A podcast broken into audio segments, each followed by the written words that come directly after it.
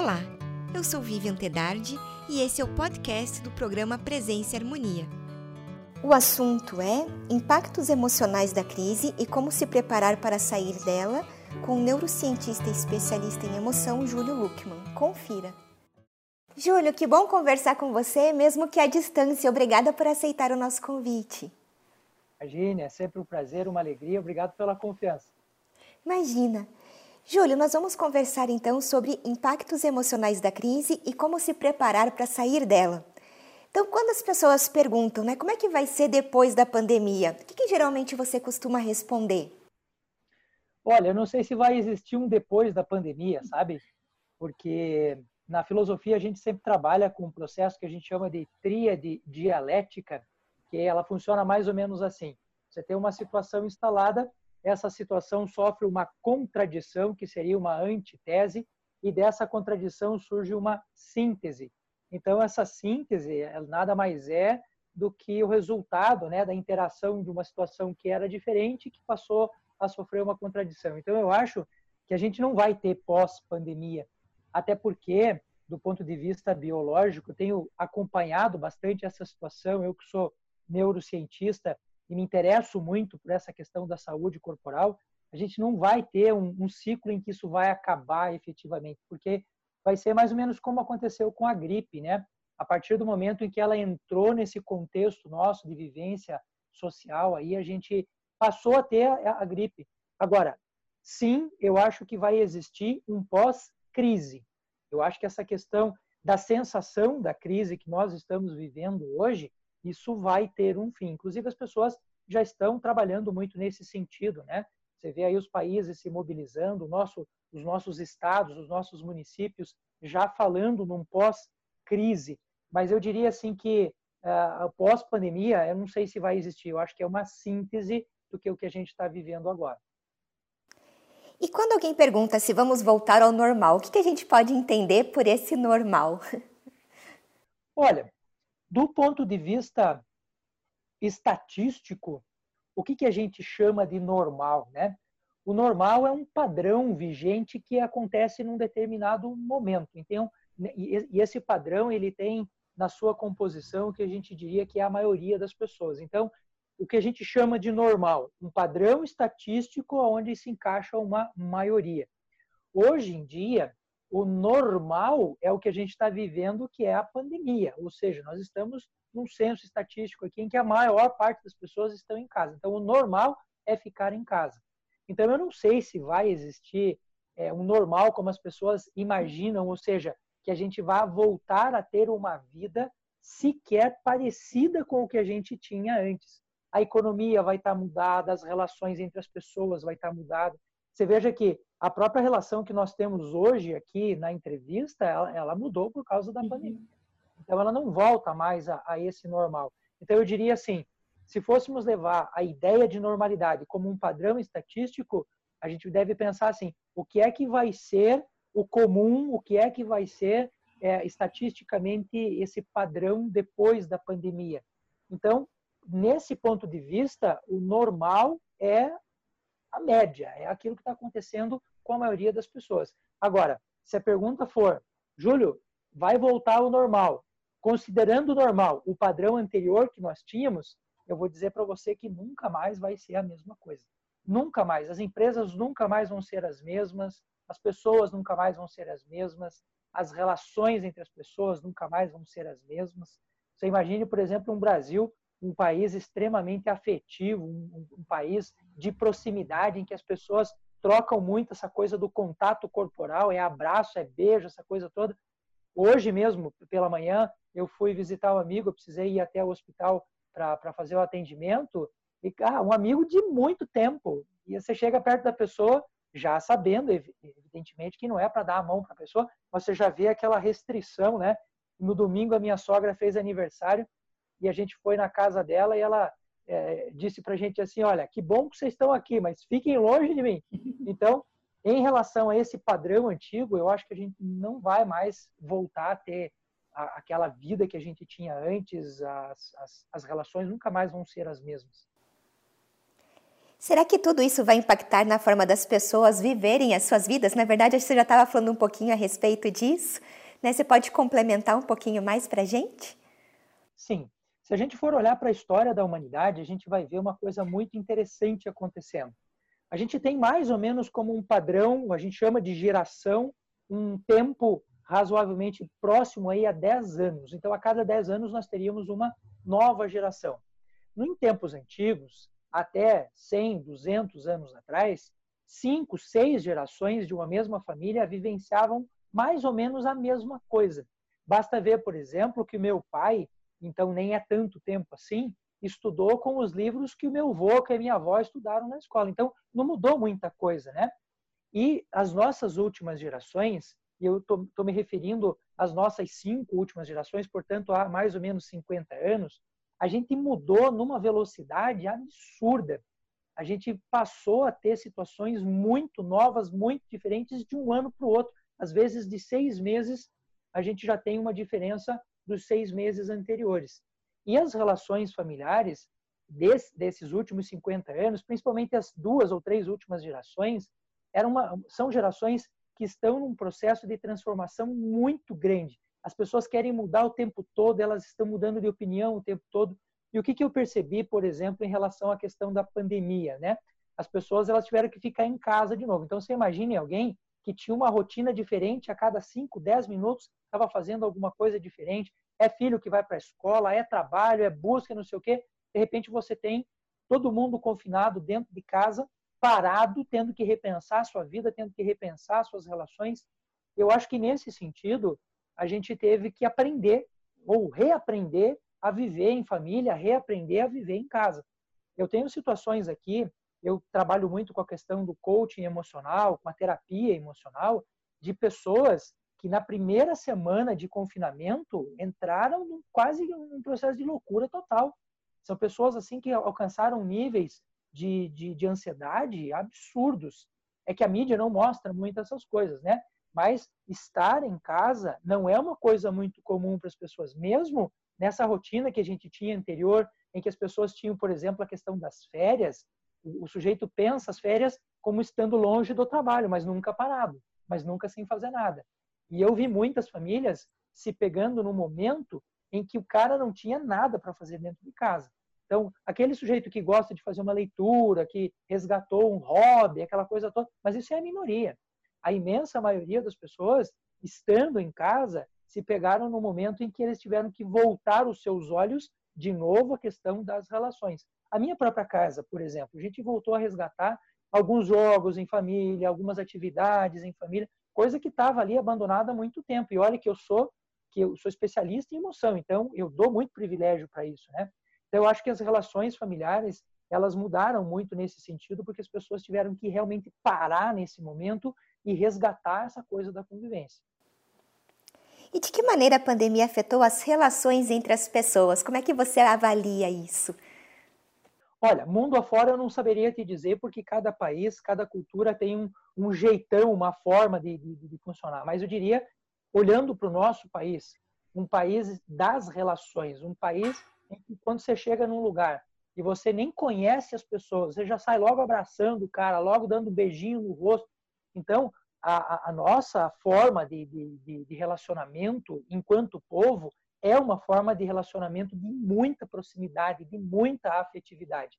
E nesse sentido, eu percebo, conversando com as pessoas e acompanhando os meus pacientes, os meus coaches, nós tivemos uma fratura emocional muito séria nas, nas famílias. As próprias famílias, né, você imagine que no contexto social as pessoas são afetivas, você imagina em casa a relação do vovô com a vovó, com seus netinhos, a relação com os filhos, a relação com os vizinhos. Então, eu, acho que pós-crise, né, essa pós-crise pandemia, eu não sei se a gente vai voltar de novo, né, aquela questão do padrão estatístico da normalidade, porque as pessoas passaram a reagir diferente. Eu acho que a pandemia despertou na gente uma preocupação muito grande com a questão da saúde, com a questão do autocuidado. E isso afetou diretamente essa questão da relação entre as pessoas, né?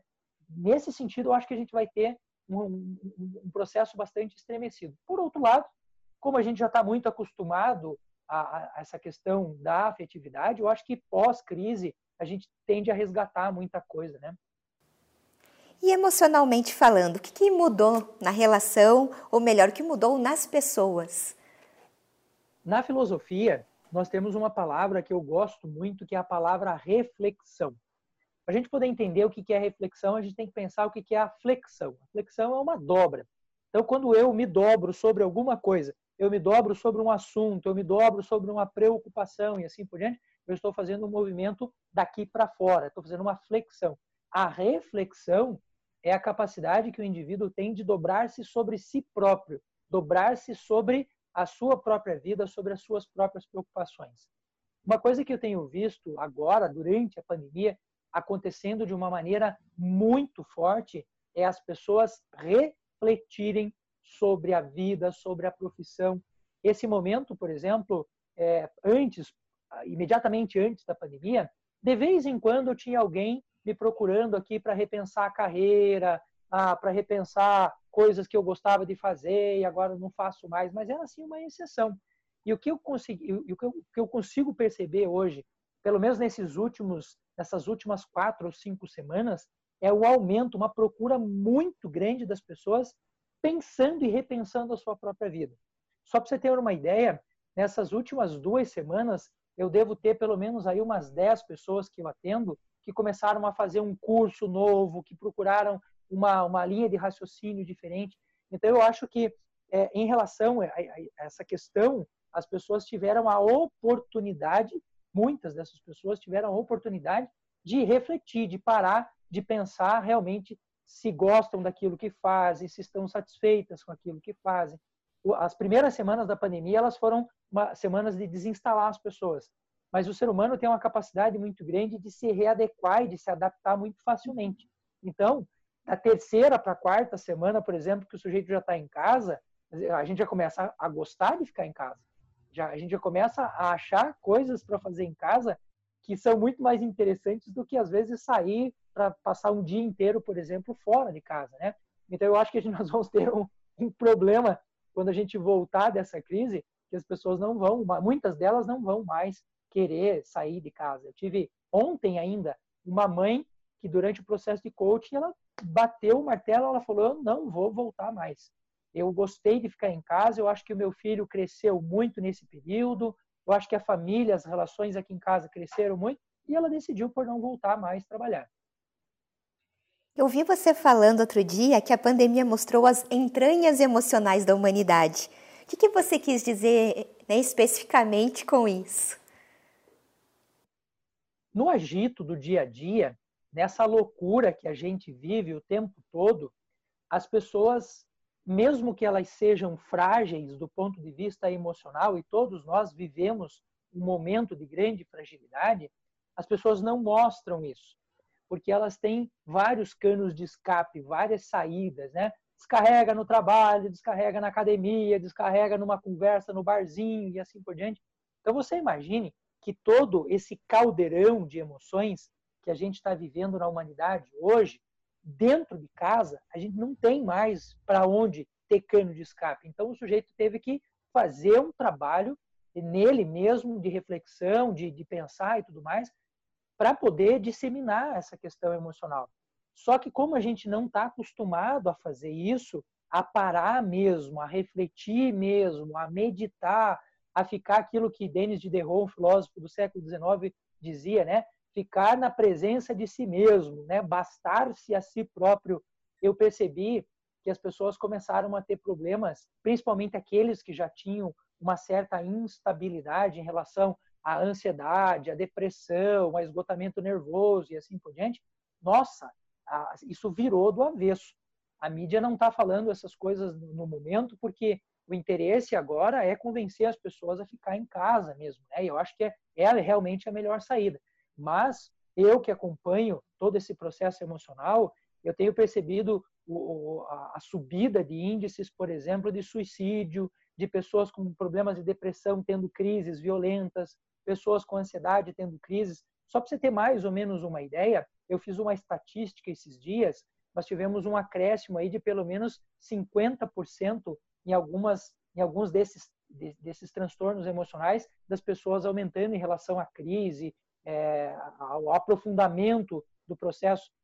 É, Para todo mundo, eu diria que de uma forma geral, é, houve uma diminuição no volume de trabalho. No meu caso, houve um aumento significativo. Então, aquelas pessoas que ficavam em cima do muro, será que procuram ajuda? Será que não procuram? Na pandemia, o sujeito não aguentou e isso acabou mostrando o que eu chamo de as entranhas da humanidade, ou seja, esse nível de fragilidade que todos nós estamos, mas não assumimos, estamos, mas não falamos. Aí, como você não tem mais os canos de escape, você não tem mais as saídas, a gente acabou tendo uma, uma explosão de casos nesse sentido, né? E Júlio, como você é especialista em emoções, como que você tem percebido a reação das pessoas? Né? Então, você comentou que realmente né, isso aumentou. E como que você tem percebido essa reação, então? No início, foi um desespero muito grande. Eu acho que as duas primeiras semanas ali da pandemia foram realmente semanas muito complexas, foram semanas muito difíceis, as pessoas sofreram muito, né? Isso que eu estava falando antes de, de você parar para resgatar uma, um, o estar na sua própria presença, de você parar para pegar um livro e ler esse livro realmente e não ficar lendo ele só naqueles cinco minutos de intervalo que você tem. Agora a pessoa tem realmente, às vezes, o dia inteiro para fazer isso, né? Então, a, a, reação das pessoas nas primeiras semanas, eu acho que foi uma reação de tirar as pessoas dessa zona de conforto e criou realmente uma confusão. Mas eu acho que passadas essas três, quatro semanas, inclusive na neurociência nós temos uma fórmula da aprendizagem que fala mais ou menos que os primeiros 20, 14, 20 dias de qualquer mudança sempre são os mais complicados, né? E a partir desse momento as pessoas passam a ter é, é uma, um, um processo de acomodação. Então a gente sai da zona de conforto, reage a tudo isso, mas eu acho que agora a gente está numa fase em que as pessoas já se acostumaram, já se acomodaram com isso. Por isso a minha preocupação agora é pós-crise, quando tudo voltar a funcionar de novo, a sociedade voltar a rodar, eu fico pensando como é que os empresários vão, vão lidar com isso, como é que as pessoas vão lidar com isso, porque nós entramos agora na segunda fase, que é a fase de acomodação. Então, nós vamos ter uma saída da zona de conforto de novo quando, quando tudo voltar a rodar, quando o comércio voltar e assim por diante. Mas eu acho que as pessoas, nessa tríade né, dialética que eu falei antes, estavam numa situação, entraram numa crise e formaram uma síntese a gente vai passar por isso de novo, de novo, de novo. Eu acho que no final das contas é possível que a gente tenha uma melhora nesse sentido de reação das pessoas, porque ninguém viveu isso até hoje, né? Nós que damos aulas de, de, de história, de filosofia, a gente costuma sempre é, falar dessas coisas que aconteceram uhum. no passado, mas nem a minha avó que está lá, nem meu avô que está lá com 85, 86 anos, não viveu nada nem parecido com isso, né? Então, eu acho que as pessoas elas vão passar a ter um tipo de reação um pouco diferente aqui para frente, emocionalmente falando. E você concorda que a pandemia mostrou o quanto somos frágeis enquanto seres humanos? Olha, aqui eu gosto de aportar uma reflexão muito interessante que começa lá em 1906. Por que 1906? Nós tivemos uma situação que ali o final do século XVIII, aliás, o final do século XIX para o início do século XX, nós tivemos todo o processo é, de, de, descoberta ali do petróleo, de tudo que, que, que o petróleo gerou é, enquanto combustível depois. E nos Estados Unidos, de maneira específica, nós tivemos alguns, é, assim, algumas pessoas que ganham muito dinheiro com isso, né? E em 1906, especificamente, nós tivemos uma reformulação de todo o, o, a grade de, da área de humanas e da área de medicina nas universidades americanas e nós passamos a trabalhar em função dessa coisa do capitalismo e tudo mais, com uma linha de saúde que artificializou muito a vida das pessoas. Então, hoje, quando alguém fica doente, se eu oferecer para ele um remédio e se eu oferecer para ele um chazinho, ele vai olhar para o chazinho como se aquilo ali fosse menos importante do que o remédio. Então, nós artificializamos muito essas questões. E a partir da década de 50, principalmente, quando a indústria farmacêutica ganhou uma proporção realmente, é, é, uma força muito grande, isso explodiu mais ainda. E essa é uma faceta muito triste do capitalismo, Porque como que a indústria, de forma geral, ganha dinheiro? Quando você tem mais negócios. E qual é o grande negócio da indústria farmacêutica, de uma forma geral? É a doença. Então, nós temos algumas, alguns processos ainda hoje é, que as pessoas se mantêm numa linha de saúde muito próxima da doença o tempo todo. A alimentação leva as pessoas a isso, o uso excessivo de remédios leva a pessoa a isso. Se você, por exemplo, tomar um Tilenol, o Tilenol que é um, um, um princípio ativo aí de, de, de, alguns medicamentos que você encontra na farmácia, preço de banana, você pode você qualquer hora ir lá comprar. Se você comprar esse princípio ativo e tomar com frequência, isso vai manter os níveis de saúde das pessoas sempre num, num processo muito de muito desequilíbrio. E o momento que nós vivemos hoje com a pandemia, esse vírus, ele é classificado um vírus de nível 3, a classificação dos vírus vai até 5, ele é um, ele é um vírus na classificação menor do que o vírus da gripe. Mas como pegou as pessoas num momento de fragilidade da sua saúde, boa parte das pessoas com sistema imunológico muito baixo, boa parte das pessoas com um processo emocional né, de muito estresse, o que mantém o corpo sempre mais próximo da doença do que próximo da saúde. Então, eu acho que as pessoas agora, nesse momento, e isso cresceu muito para mim, por exemplo, começaram a buscar uma alimentação mais saudável, alguns processos de desintoxicação emocional. Então, nesse sentido, eu acho que a pandemia mostrou a grande fragilidade de saúde que nós vivemos no nosso momento, no nossa, na nossa época, né? E eu acho que nesse sentido, as pessoas também vão procurar daqui para frente buscar muito mais essa coisa da saúde, olhar muito mais para essa coisa da saúde do que o que nós estávamos fazendo até agora, né? Até antes da pandemia. E qual o papel da espiritualidade, né, em tudo isso que a gente está vivendo, no que a gente está falando? Então, até o, o início do século XX, nós tivemos um processo aí das grandes revoluções acontecendo, entre elas, eu diria assim, eu destacaria o papel da Revolução Industrial, em que criou-se em torno da razão uma espécie de santificação da razão. Inclusive o próprio iluminismo, né, vai dizer a era do esclarecimento, a era das luzes, e quando você vai olhar o que é essa luz, a tradução básica da luz é a razão. Né?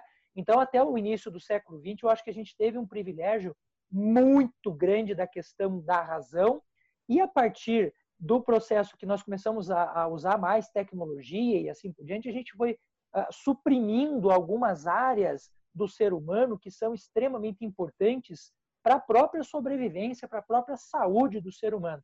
E uma dessas áreas é a questão da espiritualidade. Eu, eu costumo classificar, né, dizer que, as, que existem quatro grandes dimensões da vida do ser humano, que a gente, se você busca equilíbrio, se você busca sustentação, se você busca saúde, você tem que estar olhando para essas quatro coisas o tempo todo, que é o que? A nossa base biológica, ou seja, o corpo, se ele não tiver bem, você não estará bem, porque eh, sem esse corpo nós não existimos. A nossa base psicológica, ou seja, o nosso software, aquilo que faz a gente funcionar especificamente. A nossa parte social, com quem nós vivemos, o trabalho que temos, aonde estamos, o país que vivemos. E eu diria que essa quarta, esse quarto elemento, que é a base espiritual, ela é mais ou menos uma caixa preta que abarca todas as demais, mas que no entanto estava assim bastante esquecida, eu acho que pouco desenvolvida. E, e eu tenho percebido, talvez a, a minha visão seja uma uma visão muito particular e talvez muito fracionada do todo, mas eu tenho percebido, principalmente nas pessoas que eu lido, uma volta muito grande das pessoas para olhar para essas questões da espiritualidade. Eu acho que quando a gente entra numa crise desse, desse porte que a gente entrou agora, inevitavelmente essas coisas começam a bater lá no fundo do coração da gente, bater lá no fundo da consciência, e a gente inevitavelmente passa ou volta a pensar nessas questões, né? E eu não digo espiritualidade aqui apenas do ponto de vista religioso, tá? Eu vejo espiritualidade como uma coisa maior, que é aquilo que nós chamaríamos de humanização do processo, né? Pensar humanamente. As próprias relações entre vizinhos, eu tenho visto aqui perto da minha casa, nós temos aqui na rua duas ou três pessoas que estão sem emprego e a própria mobilização da rua para dizer não, agora a gente precisa olhar para esses caras, vamos ligar uma vez por dia para saber como é que eles estão e assim por diante. Isso tem muito a ver com a humanização, que tem muito a ver com a questão da espiritualização. E de que maneira uma ordem como a Rosa Cruz pode auxiliar as pessoas num momento como esse, então, da pandemia? Olha, eu vejo a Rosa Cruz como uma reserva emocional, uma reserva espiritual. Sabe aquela coisa assim de você ter um tesouro guardado num banco que você sabe que está lá, mas que as pessoas não usam muito, né?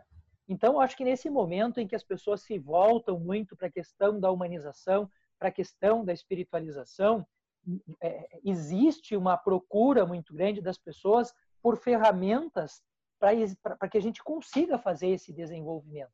Né?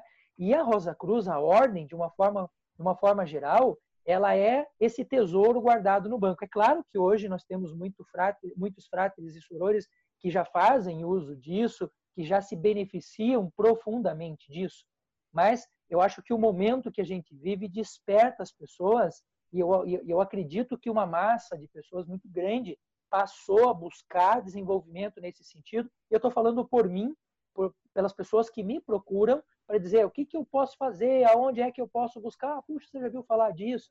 Então, eu acho que esse despertar, esse movimento de despertar que a gente está vivendo agora, a ordem ela entra como uma, uma, uma, guardiã desse processo da humanização, uma guardiã desse processo da, da, da espiritualização. Então, eu diria que é uma espécie de alavanca né, para a sociedade. E no momento como esse, tudo aquilo que nós já fazemos, tudo aquilo que nós já desenvolvemos, vem muito de encontro a essa coisa do desenvolvimento da espiritualidade, da humanização e assim por diante. Isso para falar só da questão do desenvolvimento. Se fôssemos falar né, em termos de poder de energia, em termos de poder de equilíbrio, o quanto nós todos estamos agora no momento de, de nos conectarmos a uma egrégora maior e buscar de volta essa coisa do equilíbrio da humanidade. Isso apenas para citar, eu diria para você, duas dessas grandes, desses dois grandes benefícios que uma ordem como a nossa traz para a sociedade, para a humanidade como um todo. E será que se a gente falar de um novo mundo pós-pandemia, seria um mundo de antigamente que a gente deveria resgatar alguma coisa ou isso não é possível? Eu acho que entra muito naquela coisa da tríade dialética. A gente não vai voltar mais ser do jeito que era. Mas eu acho que nasce agora uma nova era. As, tudo, né? As relações, o trabalho, a, a, as formas das pessoas fazerem as coisas. É, eu sou professor e eu lido muito com, com, com, palestra, com escola e assim por diante. Por exemplo, a escola, de uma forma geral, é bastante resistente à questão das novas tecnologias, a aula em AD, essa coisa toda, né? A gente viu um movimento assim de, de restrição muito grande. E nós nos, nos encontramos no momento em que nós não temos outra opção. Ou nós fazemos dessa forma, ou nós não fazemos nada. Então, eu acho que o momento agora é muito mais um momento de encontrar argumentos para achar uma forma nova de fazer do que é, ficar encontrando desculpas como a gente fazia antes. Isso apenas para citar um exemplo. Então, eu acho que é esse, essa nova era é uma coisa que nós, enquanto professores, eu tenho me preocupado muito isso, nós precisamos preparar as pessoas para isso, nós precisamos falar sobre isso, nós precisamos refletir sobre isso. Talvez, eu hoje estou com 40 anos, eu imagino que eu deva viver aí até pelo menos os meus 90, né? Então, então quase ali na metade da vida. Mas eu imagino que quando eu estiver lá nos meus 90, as pessoas da, da, daquela era, daquela época, vão estar me perguntando como é que foi, como é que vocês se adaptaram, como é que vocês fizeram e tal. Então, eu acho que o momento agora é um momento muito mais de encontrar argumento para a gente viver bem essa nova era do que ficar é, é, resgatando ou tentando buscar aquilo que nós vivíamos antes. É impossível que a gente não viva com isso, né? A gente vai trazer isso, faz parte da gente faz parte da nossa programação cultural. Mas acredito que a aplicação disso agora, nesse momento, é muito diferente. A gente precisa pensar diferente, a gente precisa agir diferente também. Júlio, sou muito grata né, pela tua participação conosco hoje, da gente estar tá discutindo algo que é tão importante para esse momento. Obrigada mesmo. É um prazer, é uma alegria sempre muito grande voltar aqui e sempre que vocês me convidarem, aqui estarei novamente. Obrigada pelo carinho. Concluímos assim mais uma edição do programa Presença e Harmonia. Para acompanhar os nossos programas em vídeo e áudio, visite o portal da Mork no endereço www.amorque.org.br. Em nome da Morque GLP e de toda a nossa equipe de produção, queremos agradecer o prestígio de sua audiência. Paz profunda!